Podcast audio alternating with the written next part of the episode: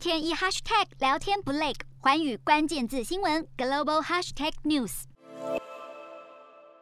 路透社报道，市场上约有七成的石墨来自中国，而且几乎没有其他的代替品。有咨询公司预计，二零二二年石墨将会出现两万吨的缺口，而两万吨石墨可以制造约二十五万辆电动车所需要的电池。有中国电动车业者表示，事实上在境内石墨已经严重短缺，所有公司都在抢购，而电动车巨头特斯拉客户的需求还在继续增加。加上北京当局的减排政策，希望能减产石墨，还有一些高排放产业来维持空气品质，让石墨短缺的情况更显严峻。石墨的价格也因此飙涨，今年就上涨了四成左右，每吨价格来到四千五百人民币，相当于一万九千多台币，创下历史新高。产业分析师也预估，未来十年全球对电池原料的需求还会继续上涨，平均年增百分之二十七左右。四大公投，人民做主，民意风暴来袭，政府如何接招？锁定十二月十八日晚间十点，有凭有据看台湾特别节目，决战四大公投议题，独家剖析，就在环宇新闻 YouTube 频道直播。